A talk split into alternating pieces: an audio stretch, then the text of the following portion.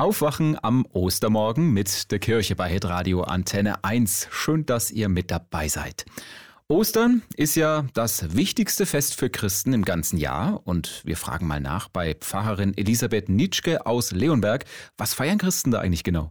Wir feiern an Ostern ganz global gesagt oder ganz pauschal gesagt den Sieg des Lebens über den Tod. Und wir haben die wundervolle Geschichte dazu, dass Gott Jesus nicht im Tod lässt. Seine Kraft erweckt ihn zum neuen Leben. Was steht dazu in der Bibel?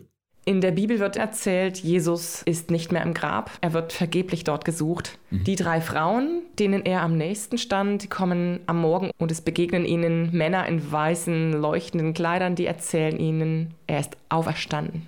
Was heißt das denn, auferstanden? Die Botschaft lebt. Sie lebt, weil Gott diesen Menschen wieder lebendig macht. Wir können diese Auferstehung verschieden verstehen. Man kann sie leiblich verstehen, man kann sie auch geistig, geistlich verstehen. Dazu bieten die Geschichten selbst verschiedene Anknüpfungspunkte. Wichtig ist, alles, was Jesus getan hat und was er gesagt hat, gilt. Also da war einer vor 2000 Jahren tot und dann wieder lebendig. Was fange ich denn heute damit noch an? Ja, mit dem Tod ist nicht einfach Schluss. Jesus hat selber versprochen, wer an mich glaubt, an seine Botschaft glaubt, der wird leben, auch wenn er stirbt. Gott lässt Jesus nicht im Tod und daran machen wir uns mit unserer Hoffnung fest, dass er uns auch nicht im Tod lässt. Also die christliche Hoffnung auf ein ewiges Leben mal bei Gott.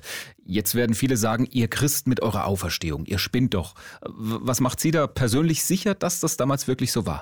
Mich persönlich macht es sicher, dass wir, glaube ich, nicht über 2000 Jahre eine ziemlich lebendige Kirche hätten weltweit, wenn da nicht was passiert wäre. Mhm. Das Allermindeste, was ich immer sagen und was ich immer hoffen kann, ist die Botschaft, dass Gott die Menschen liebt, dass er hinter ihnen steht, dass er stärker ist als der Tod und dass er jeden Tod letzten Endes besiegen wird, den es in diesem Leben auf diesem Planeten geben kann. Sagt Pfarrerin Elisabeth Nitschke. Ostern ist also nicht nur ein großes Eierfest, sondern auch ein echtes Hoffnungsfest. Gott sei Dank.